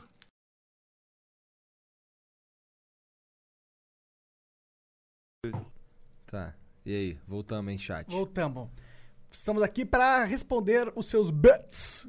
Vitor Tordini mandou 300 bits e falou que é super fã do God of War, que até atuou, Até Ah, tatuou. tá- até tatuou o machado do Kratos no braço. Melhor jogo de todos pra mim. Parabéns pro Rafa e pra toda a equipe pelo jogo, que é uma obra-prima. E valeu Igor e Monark por mais um flow de altíssima qualidade. Valeu. E um coraçãozinho. Caralho, o cara tatuou um machado. Cara, eu vou virar o Kratos, tá ligado? Quero ver, quero ver. É bom que a gente vai ter um segurança aqui pro flow. O Black Tie Vision mandou 300 bits. Primeiramente, desculpa por encher o Igor no Twitter pra chamar o Grassetti. Mas ele com certeza traz força pra todos os brasileiros que trabalham com arte. Espero um dia chegar a um terço da sua habilidade. Valeu mesmo por tudo. PS, fala sobre os, os sketches que ele posta no Twitter. Verdade, cara. Tu posta uns bagulho no Twitter.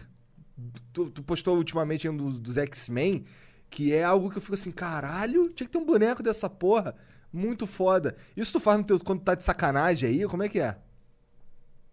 Eu faço, ma- é, faço bastante no tempo livre. É mais estudo mesmo, né? Acabo tentando gerar um pouco de do hype e tal e fazendo meus, meus próprios estudos. É mais quando eu tenho, tenho tempo mesmo. Mas isso é uma coisa legal que acaba gerando muito mais feedback do que o trampo do, do God of War em si. Eu acho que quando o God of War saiu bem diferente, mas do meu trabalho sendo conhecido, da minha imagem, tudo, acaba gerando mais exposição do que muitas coisas. Né? Até, até recomendo a galera tentar fazer e, e tentar gerar exposição, não tentar só ir buscar um estúdio. Tentar fazer a própria arte mesmo e se especializar nas coisas que gostam. Eu sempre curti muito quadrinho, é, super-herói, essas coisas, então pra mim é. Cara, Eu aquele, gosto aquele Colossus foi o que me chamou a atenção de verdade. Fica assim, caralho, o cara é pica mesmo. Não, é, qual, que é o, qual que é o teu arroba certinho pra galera? Que agora eu não lembro de memória. Pra galera aí conferir. Rafa. Grassetti. Rafa Grassetti. Tu vai lá conferir no Twitter. O link vai estar na descrição, né, Gianzão? Vai. Então, bora pra mais perguntas. Lê mais uma aí que eu, que eu O perdi. Vitinhão mandou 300 bits. Rafael, gostaria de saber da sua perspectiva como foi trabalhar ao lado do Cory Balrog e sobre a visão dele como diretor. Parabéns, Monark Igor, pelo flow. Ah, pra mim, eu acho que pra equipe inteira, né? Pra mim, eu trabalhei muito ao lado dele mesmo, então eu tive contato diário mesmo com o cara, de fazer brainstorm e tudo mais. Então, pra mim, foi, pô, aprendi demais. Nunca aprendi tanto. Acho que é o fato de eu estar tanto tempo no estúdio é mais relacionado a isso, né? Eu tô sempre aprendendo alguma coisa e o cara tem muita experiência. Até o que a gente falou, o lance da fórmula, de Aham. umas coisas que acabam abrindo a, a mente quando você trabalha com um cara que está no mercado há tanto tempo, que é uma, uma experiência meio que impagável, assim. Então, pô, além de como pessoa também, ele é um cara excepcional. É meio que um visionário, né? Você pega esses caras que estão na, na indústria e realmente fazem esses é, projetos tão grandiosos e tão, tão há tanto tempo, é um visionário e, pô, eu tentando né, absorver o máximo que eu posso todo dia. Hora. Foda, Foi foda. legal demais. O Be- a Betina Araújo mandou 300 bits e falou: Fala pessoal do Flow, fiquei feliz que chamaram o Grassetti. Vocês não sabem como ele é referência para todos nós que queremos trabalhar na indústria de games. Uma pergunta: é, pela sua trajetória no 3D e principalmente pela sua posição na Sony, quais as diferenças entre o mercado aí de charter e. em- Character e environment. Obrigado. Você acha que, as suas, a sua, que essas características BR de Severino faz tudo ajuda a se destacar aí fora? Ah, Um oi pro meu namorado Vitor e o meu amigo Doug, que tá sem bits. KKKK. A gente falou um pouquinho sobre isso, né? Acho que, É. pô, eu, quando eu comecei foi bem fazendo tudo e acho que dá uma, uma vantagem muito grande. A diferença é que vai levar muito mais tempo, né? Eu acho que você consegue se aprender de tudo, depois ir se especializando. Acho que a partir de um che- chega um momento que você tem que se especializar. Principalmente se você quer trabalhar para fora, você precisa acaba, você tem que ter um, um foco e ser o melhor numa- no que você gosta de fazer para você ser contratado para isso, porque uma empresa que tem 500 funcionários, você é muito especializado diferente aí no Brasil. Mas vai te dar um, se você né, tiver a oportunidade, vai te dar um, uma vantagem muito grande. Porque a diferença daí que a gente aprende muito, aqui a pessoa se especializa muito cedo. Então, se você entra numa empresa grande como a Sony, até o fato de eu conseguir me crescer dentro da empresa foi relacionado a isso, né? Você pega um cara que é muito especializado, quando eu entrei, pô, eu sei fazer isso que o cara sabe fazer, eu sei fazer aquilo, eu sei fazer tudo. Eu acho que, eles, que eu- o fato de eu ir para uma posição de liderança foi muito mais fácil, porque eu já tenho essa experiência, né? Entendi. Olha lá, Então hora. faz, faz muita diferença. Mas É, aqui, aqui no difícil, Brasil. aqui no- entendi. Aqui no Brasil, um- uma parada que a gente vê como. Porra, que merda, cara. Tem que fazer a porra toda pra eu poder conseguir me alimentar. É, Lá os caras viram chefe. mas é aquela história, né? O Mar Calmo não faz marujo bom, né? Caralho, o Monark tá foda mesmo. O cara praticamente filósofo. Bom, Xixi Vermelho mandou 300 bits. Salve Flow, fala Rafa Monstro Sagrado. Estou estudando há um ano o ZBrush e sonho em trabalhar em uma empresa aí fora. Para uma pessoa que quer um retorno mais imediato no Brasil, é recomendado primeiro entrar no mercado de colecionáveis ou publicidade? Tu é a inspiração da minha faculdade toda. da hora. Pô, obrigado. Obrigado, cara. É, acho que você tem que pensar no que você gosta, cara. Na- no final das contas, o mercado de colecionáveis você vai ganhar mais dinheiro, na minha opinião. Se você conseguir entrar. Porque uma estátua, por exemplo, você vai trabalhar, esculpir uma estátua dessa, pagando em dólar, pô, uma estátua dessa você vai tirar de 5 a 10 mil dólares. Para quem faz um, uma estátua aí do Brasil, é como carreira, eu acho mais, mais legal, cara. Mais você vai conseguir crescer mais, você vai conseguir mais- ter um contato mais próximo com o cliente. E na parte de publicidade, eu não tive. Eu não sei como que tá a, a, a parte de publicidade aí no Brasil agora, mas quando eu trabalhei na parte de publicidade não era tão, tão legal como carreira em si, né? É muito desgastante. Eu acho que se você go- gostar da parte de, de filme, de TV, tudo é. Pô, é, de novo, você tem que fazer o que você gosta. Acho que os dois você consegue ter uma carreira bem legal. Vai bastar, basta você criar um portfólio em cima disso. E fazendo o que você gosta, obviamente, você vai conseguir criar um portfólio muito mais, mais legal e, e de- dedicar muito mais tempo. Então eu nunca olhei muito na parte de né, financeira, é mais do que você curte mesmo fazer, e acho que os dois têm um caminho bem bacana aí no Brasil. Muito massa. É, perdi, cara. Diogo. Diogo. Ah, Diogo. Ah, beleza.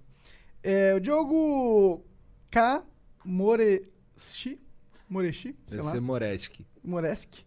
Mandou 300 bits e falou: Fala Gracete, beleza? Aquele lance da Unreal vai rolar mesmo? Nunca mais vamos ter que fazer uma retopologia de fora do ZBrush. O que, que é isso? Não faço ideia. Aí ele Eu falou grego tá pra mim. Pra mim faz sentido, cara. Não, Não, então me mas- explica, por favor. Porque o lance, a Unreal fez uma demo aí uns, uns meses atrás, onde eles mostraram, pô, polígono, o quanto polígono você quiser, e o, o processo de games, que a gente tinha falado, é muito técnico. Então tem todo uma- um processo para você conseguir botar um modelo dentro de um jogo, onde o número de polígonos, é por isso que ne- Next Gen, por exemplo, você consegue ter mais polígono, então tem um salto de tecnologia e tal. Hum, O lance que a Unreal fez é, pô, é meio que infinito, vai. É, dentro é- do limite do computador, é isso que você tá trabalhando? Isso, isso. É meio que não tem mais esse limite de, de polígono. Então, a diferença de filmes hoje em dia e de jogos é que você tem uma, uma- limitações, obviamente, né? uhum. Tanto a parte de, de poligonal, de textura, a parte de sombra, que é o principal de todos. Então, conforme vão chegando essas próximas tecnologias, essas coisas é o que a gente vai tentando melhorar e tal. E esse lance da Unreal foi meio que absurdo, né? Mas é- você tem que sempre, acho que, tentar separar uma coisa da outra. Uma demo de, um, de uma ferramenta é diferente de uma produção em si. Você pode ter, né, você criar um jogo de 60 horas é diferente de você criar uma demo de uma hora, por exemplo. Então, é, você tem que sem- sem- você tem que sempre pensar na equipe em si, né? Acho que até o lance do, do- da Next Gen em si, do, do geração de console, mais difícil é você construir uma equipe que consegue usufruir do, da, das. né, Extrair das o máximo do, Então, do, do, do hardware, né? Esse deve ser o. Isso, isso. Esse deve ser a principal dificuldade, né? Eu lembro que tinha, um, tinha uma história que o pessoal tinha muita dificuldade para trabalhar com, com Play 3. Tu chegou a sofrer com isso? Te- Existe mesmo isso daí? A minha maior dificuldade foi mais no- quando eu tava na BioWare, que quando fazendo jogo multiplataforma, cara. Isso aí que foi o mais difícil, que você tem que testar em um, depois você testa no outro, e esse tem a limitação que esse não tem. Hum. Eu, eu sou muito feliz agora que é uma plataforma só. Só faz- Faz só os exclusivão foda. O Mas Gian- não, sei, não tive muita, é, muito contato com o Play 3 em, na- em relação a DevKit e tal. Entendi. Bom, o Jean Costa 123 mandou 300 bits. Rafa, sou seu fã.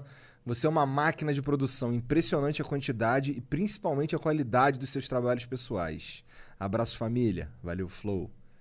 Valeu, mano. Tá cheio de fã aí, hein, Rafa? Que É. maneiro. Isso é maneiro. Assim, O An Anonymous Tier, é isso? Mandou 300 bits e falou Anon 300. Ok. o NES64 mandou 300 bits. Rafa, queria primeiramente falar que sou um grande fã seu. Grande inspiração para os artistas 3D brasileiros. Queria te perguntar se você tem alguma dica de como fazer um bom networking. Tem muita gente que fala que é tudo para arrumar, que é tudo para arrumar jobs, mas eu simplesmente não sei como fazer direito.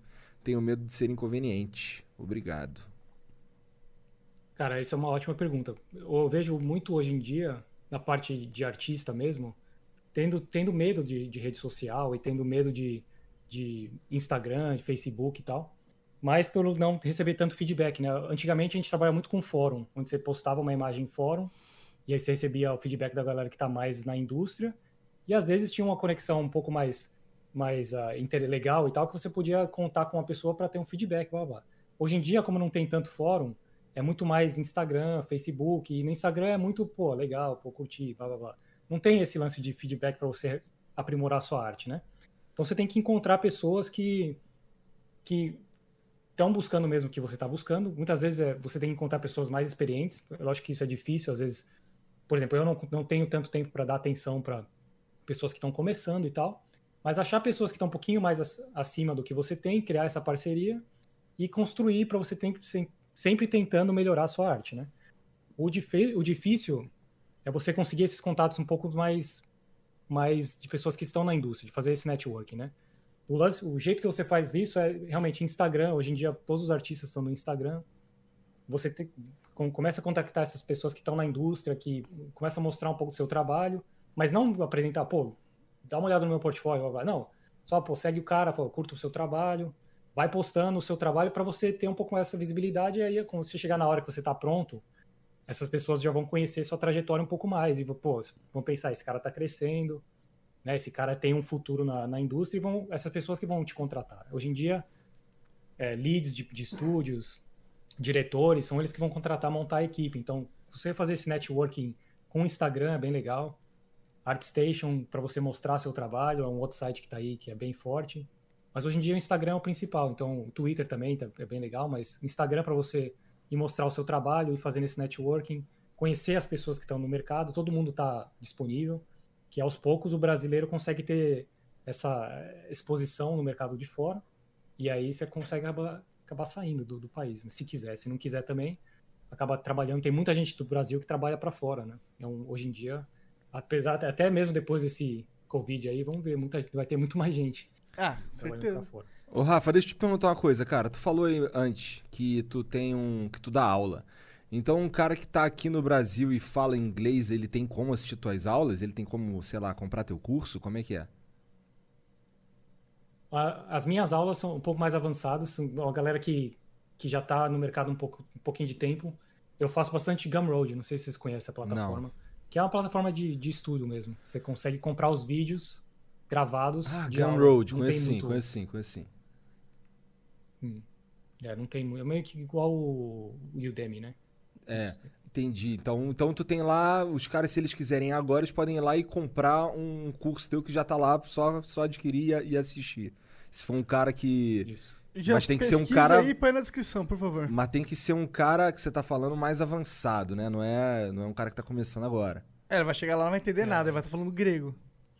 Vai estar falando Pô, inglês. eu comecei a fazer uns, comecei a fazer uns vídeos no YouTube agora nesse período de quarentena aí. Ah, é? Assim, Ô, da fazer. hora, mano. Pô, legal fazer um lá, vai lá. conteúdo aí pra, grátis pra galera, né? Qual que, é o, qual que é o canal, o nome do canal? Rafael Grassetti? Ah, Gracete, Gracete mesmo, só Gracete. Grassetti. Legal. Dois Link S's e dois. Janzão. Dois, dois, três. É, bom, vamos ler aqui. Lê do Caio. Beleza. O Ledo Caio mandou 300 bits e falou: Fala, Grassetti. Pode falar como foi pra passar para uma posição mais de liderança? Algum conselho para os caras mais introspectivos que querem crescer na carreira? Cara, pra mim foi um processo mais natural, porque eu já tava fazendo na parte de supervisor. Quando eu fui migrando para essa parte de dire- direção de arte, foi um, um lance mais é, natural mesmo, demorou um tempo, né? Mas você tem que gostar. O cara é mais introvertido, fica difícil, cara, de, de se expor muito a, ao lance de feedback, de ter em reunião, fazer apresentação, tudo. Então, às vezes, você tem que seguir uma carreira um pouco mais focada na sua arte. Eu acho que se você é um pouco mais introvertido, que aí você vai crescendo numa parte mais de senior, de artista senior ou um artista principal, mais focado na parte de execução artística.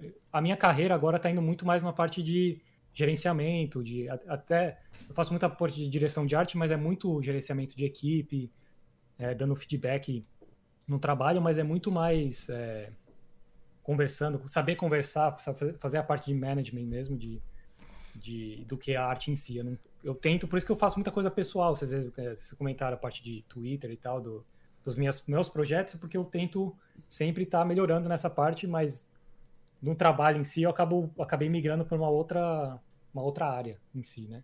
A parte de direção, que não tem muito não tem muita faculdade. Até muita gente pergunta, pô, como que eu estudo para ser diretor de arte? Não tem muito, é mais o você vai migrando para essa para esse lado se você tem um perfil, né, depois que você já está na, na, indú- na indústria, na empresa. É, faz sentido o lance do perfil que você tá falando aí. Mas se você. Se, se, se a pessoa que trabalha com isso aí é introspectiva, etc., é melhor ela focar em ser foda pra caralho.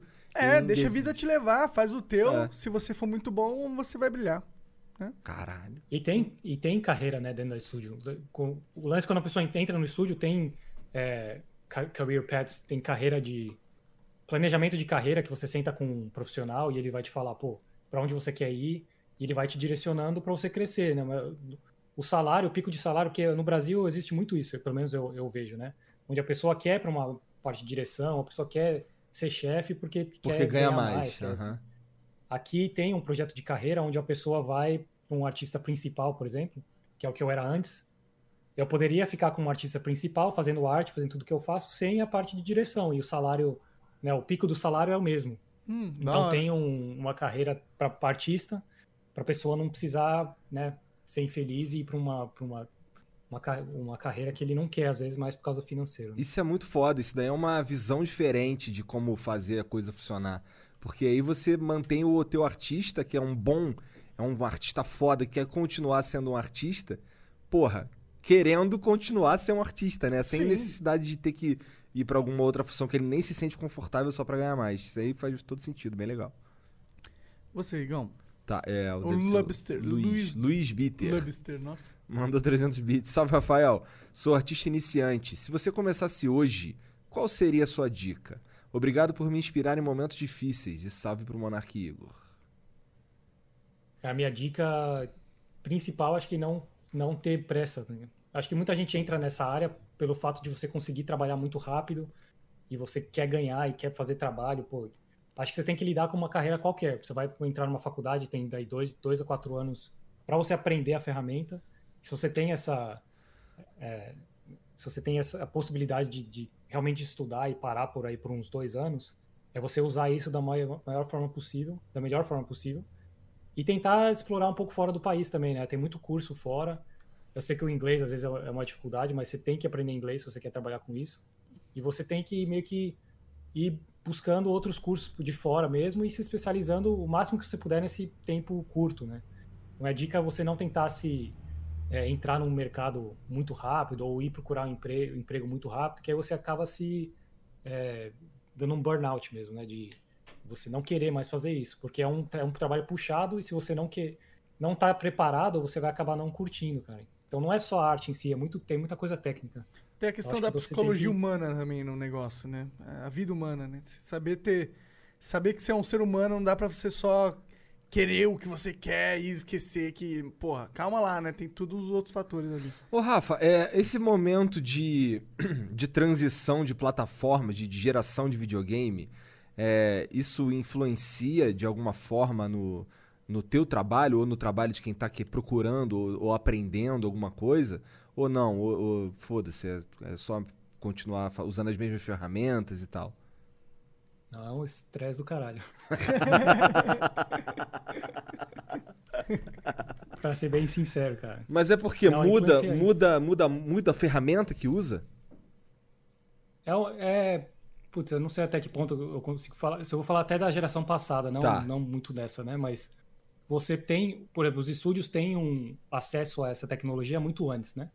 Do, da galera saber, lógico que precisa ter para você precisar desenvolver algo para sair junto com a plataforma. Sim. Então, é um lance que você não sabe se você vai fazer jogo para a plataforma anterior ou se é- você vai fazer para a próxima. É, é- é as duas. Então fica um. Se você vai fazer para a próxima, tem um lance de, pô, aqui que a gente vai ter que investir aonde para poder é, usar tal coisa e realmente mostrar que é next, next gen e tal. Então é um. É muita dependência e um investimento muito alto em coisas que às vezes não dão certo. Então você vai pegar um, você vai contratar um cara que é especialista em sombra, tá ligado? Um negócio meio bem, bem nada a ver, assim. Então, você contrata esse cara, pô, aí é, sei lá, 500 pau pra trazer o cara da não sei da onde. E aí o cara entra, investe seis meses numa ferramenta que vai fazer a sombra ficar melhor. Eu acho que eu tô fazendo bem, bem generalizando aqui, né? Tá. Aham. E aí, às vezes, nem é, nem é tão importante, porque às vezes a plataforma não tem suporte porque a gente está fazendo. Então é uma conversa com a galera que está trabalhando com a plataforma. Às vezes eles falam, pô, a neve é uma coisa que a gente vai conseguir puxar nessa plataforma. Então aí tem uma conversa, aí você põe o cara para trabalhar seis meses nisso, aí não dá certo. Pô, você perdeu seis meses, né? E Onde a uma grana. conseguir usar aí? E aí, pô, aí você vai, pô, a gente tá fazendo isso para a próxima plataforma. E essa plataforma? O que a gente vai fazer? Então é muita. É uma, um esquema que envolve muita gente e é bem estressante, cara. Então, é- às vezes é um. Às vezes você não tem que se preocupar tanto e é mais o produto final em si que vai falar por si, si próprio, né? Às vezes é o, pô, o jogo tem que ser foda e vamos fazer um jogo foda. Certeza. E você, sou eu? É, vai você. Eu li a última. Ryan. Beleza. O Ryan Dragnell mandou 300 bits e falou: Você tem, é, teve contato com o Shuhei Yoshida? Ele é tão gente boa pessoalmente quanto na internet? Valeu. Cara, é, o Shu é o cara mais simpático do, que eu já conheci dentro da. Quer dizer, o Sean também era bem. bem o Sean Lane, que, é, que era o cabeça, não é mais, né? Ele era muito simpático, mas o, o Shu é o cara, pô, simpatia em pessoa, cara. Sempre que ele vem. Que, esses caras vêm no estúdio pra ver o jogo a cada três meses, mais ou menos. Entendi. E, e a gente acaba, com- como eu acabo apresentando muita coisa quando eles vêm, acaba criando uma amizade além por fora do, do trabalho em si. Então, ele é muito, muito, muito gente boa, cara. Interessante. O Bona War mandou 300 bits. Temos brasileiros nos top 3 estúdios da Sony, trampando com Character, trampando com Character. Naughty Dog, Guerrilla e Santa Mônica. É mesmo, cara? Tô por fora. Também Tem tô por brasileiro em fora. todo canto, pô. Caralho. Cara, vamos pegar. A gente, ó. Igor, a gente tem que ficar muito rico, É. contratar todos os caras, trazer Brasil e fazer o melhor jogo do mundo brasileiro. Só os brasileiros que aprenderam lá fora. Caralho, trazer o Rafa vai ser caro. Então, por isso que a gente tem que ficar muito rico. Pô, vocês podem, vocês podem. Ah, você trabalha daí pra gente, pode ser também. Não, a gente vai ficar bilionário e vai fazer. Ah, tá ligado? É, bom, é o. Bo- é você que Gustavo, fala, na Gustavo. verdade. Ah, Gustavo? O Gustavo mandou. O Gustavo Ruzi mandou 300 bits e falou: Salve, salve família! Sou muito fã do Rafael. Gosto pra caralho do God of War, mas não tenho condições de comprar um PlayStation 4 até hoje. É, tô me esquivando de. Até hoje eu tô me esquivando de spoiler de, Go- de God of Caralho, esse cara é praticamente o Neo, né, cara? Valeu, Gustavão. Ó, o Renato Cavaleiro mandou 300 bits. Igão, vamos fazer acontecer aquele lance do Clube da Luta ou não tá afim? Rafael, você entende o quanto o Brasil se orgulha do que tu faz? Caralho, tô Caralho. pressão. Pô, eu, pô, eu sinto um orgulho, cara. Eu tô tentando representar o melhor possível aí. Então, Se, Ah, se tudo der é, certo aí, tá daqui uns anos. Daqui a pouco você consegue, né, cara? Um jogo do ano não é suficiente. É, Rafa, é isso, cara. Muito obrigado pela moral, obrigado pelo papo, de verdade. Cara, foi muito foda, esclareceu um monte de coisa. A gente conversou aqui, é, tirou várias dúvidas e a gente conversou sobre coisas além também. Isso foi muito foda. sim. É, quando tu vier pra São Paulo, cara, dá o papo aí pra gente fazer um presencial aqui. Aí a gente te oferece Fechou, CBD. Eu levo pra você. Esse meu, você me oferece a, a original aí, que eu tô, tô com saudade. Boa, demorou, demorou. Combinado. Obrigado, Valeu, Rafa. mano. Obrigado pelo papo. Você aí do chat, muito obrigado pela moral por ficar aqui com a gente até agora também. É, eu tô ligado que teve uns subs aí, não teve, Jean? Teve, Teve uns subs tem. aí. Obrigado pelos beats também. Obrigado, Zitlag, por patrocinar a gente e também a Twitch. É, não se esqueça que depois dessa live vai ter a live 24 horas que vai rolar aqui neste mesmo canal pra você acompanhar esta mesma conversa, só que reprise, que vai acontecer. E ah, manda o sub aí, valeu, obrigado. e É, vai e- conferir e- as redes do, do Grassetti. É isso, e eu vou fazer todo esse preparo da live 24 horas, rerun, o pau, o áudio, tudo numa live que vai começar daqui 15 minutos assim que acabar essa aqui. Demorou? Beijo. Exclamação Janzão. Valeu.